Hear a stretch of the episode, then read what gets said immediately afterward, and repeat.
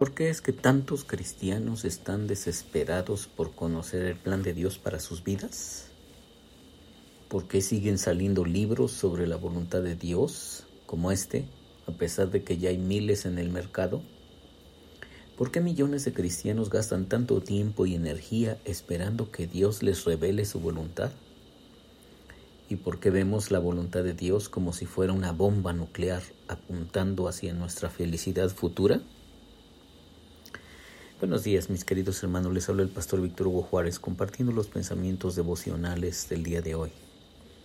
Espero que alguna de estas preguntas hayan hecho un poco de ruido en tu corazón, en tu mente, para que podamos seguir investigando este de verdad alucinante, alucinante y emocionante eh, tema de que nosotros podamos practicar la voluntad de Dios. Y déjame continuar con esta aportación que hace Kevin de Jong en relación con esto de todas estas preguntas que tenemos. Así que permíteme sugerir cinco razones, dice él. Número uno, queremos agradar a Dios. A lo largo de los años he hablado con muchos creyentes que se han preguntado sinceramente, ¿estoy donde debería estar? ¿Qué debería estar haciendo ahora? Estos hombres y mujeres aman a Dios, no están tratando de hacerse los difíciles. Creen que Dios ha escogido un camino para ellos y no quieren alejarse de él para no decepcionar a Dios. Si el Señor piensa que debemos mudarnos a Argentina, pues no queremos terminar en Asia. Si se supone que seamos ingenieros químicos, no queremos estudiar la literatura rusa. Si se supone que vayamos a las misiones, no queremos terminar en el barrio donde crecimos. Esta es la primera razón por la que buscamos la voluntad específica de Dios en cuanto a su dirección. Queremos agradarle. Queremos hacer la voluntad de Dios. Eso es bueno. Pero, como ya he explicado, dice Kevin de Jong, y seguiré explicando en los próximos capítulos, la voluntad de Dios no funciona de esta manera. Puede que tengamos las mejores intenciones en tratar de discernirla, pero más bien deberíamos dejar de sobreespiritualizar cada decisión.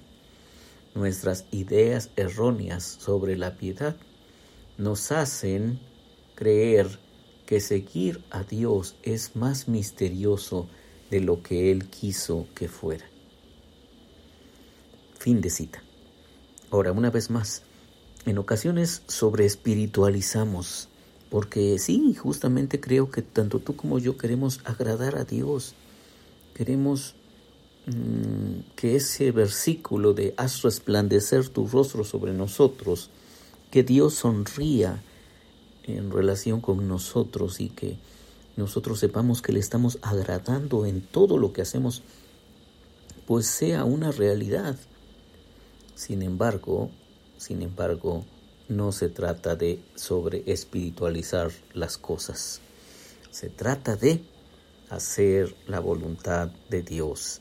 Y para eso estamos aquí, para investigar más sobre eso. Número dos. Algunos somos tímidos, dice Kevin de Jong. Algunos somos tímidos.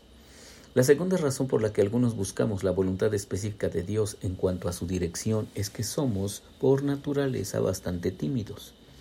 Los que son más emprendedores tienden a preocuparse menos acerca de la voluntad de Dios que aquellos que son más deliberados y cautelosos. Algunos cristianos necesitan ser animados a pensar antes de actuar. Otros necesitan ser animados a actuar luego de pensar. He conocido cristianos impetuosos, pero personalmente he conocido a más cristianos paralizados por la indecisión y la inactividad. Se rehusan a tomar una decisión sin tener toda la información y sin tener una certeza casi completa de que todo va a salir bien. Dejaron de tomar clases de fútbol cuando pequeños porque no estaban seguros si les iba a ir bien.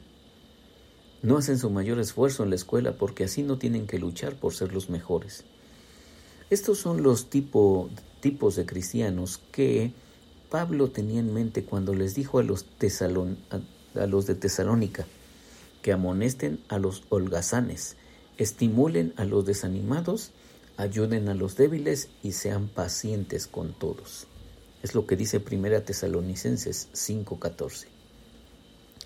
Algunos cristianos tienen las mejores intenciones al buscar la voluntad de Dios, pero son demasiado cautelosos y un poco asustadizos.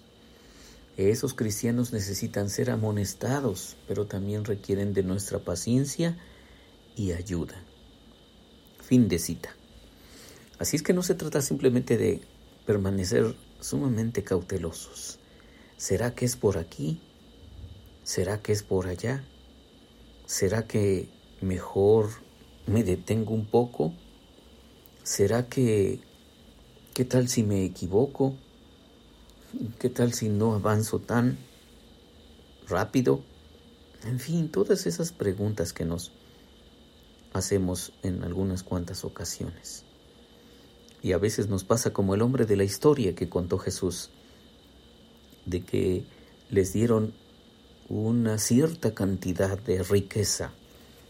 El, dueño del, del negocio, el dueño de la finca, les dio una cierta cantidad de riqueza a sus trabajadores.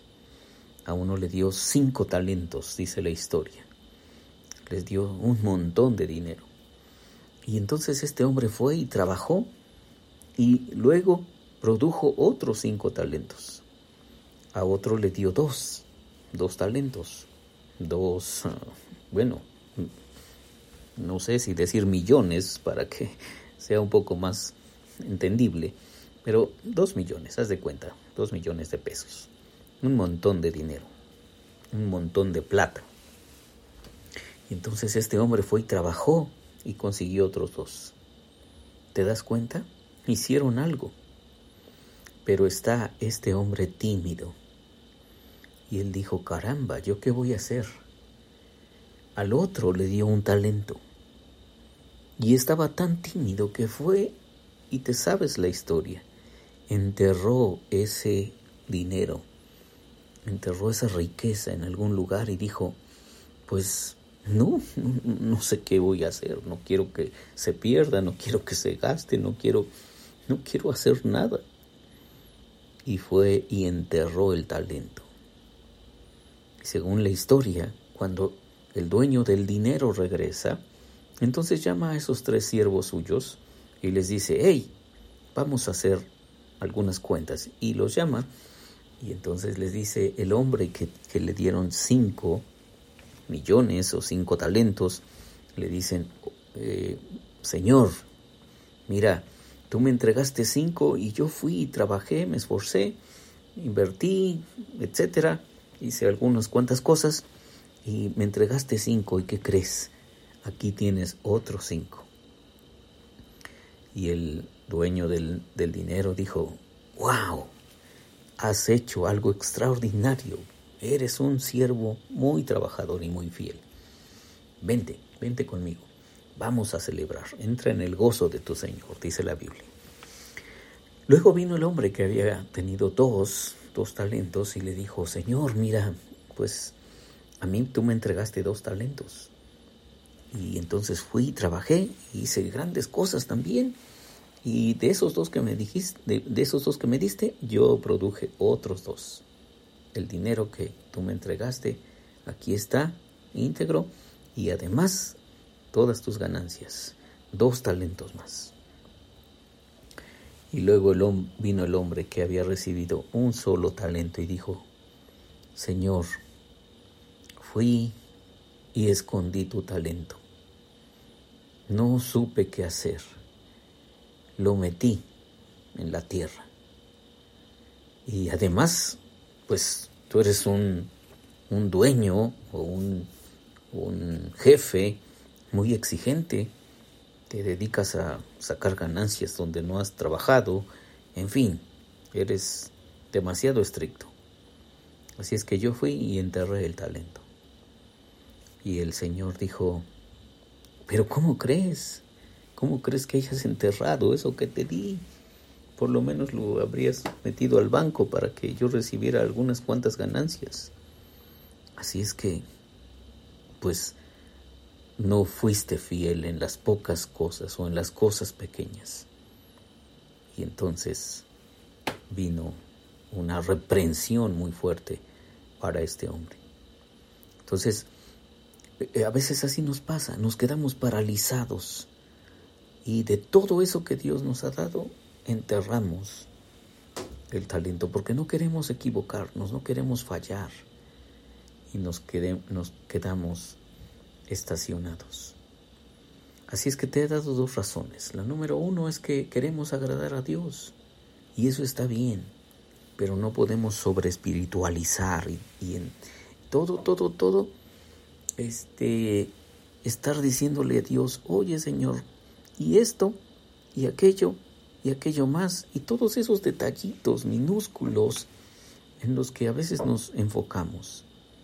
Sea que estudiaré esto, sea que compraré aquello, sea que me compraré un, un auto nuevo o, uno no tan nuevo, ¿qué, qué, qué haré? Y entonces sobre espiritualizamos las decisiones y nos quedamos varados. Así que vamos a esperar a entender un poco más sobre esto y te tengo otras tres razones en relación con la voluntad de Dios por las que a veces nos detenemos un poco en concretarla. Pero eso lo veremos en el siguiente capítulo. Soy Víctor Hugo Juárez y espero que este devocional sea de bendición para ti. Dios te bendiga.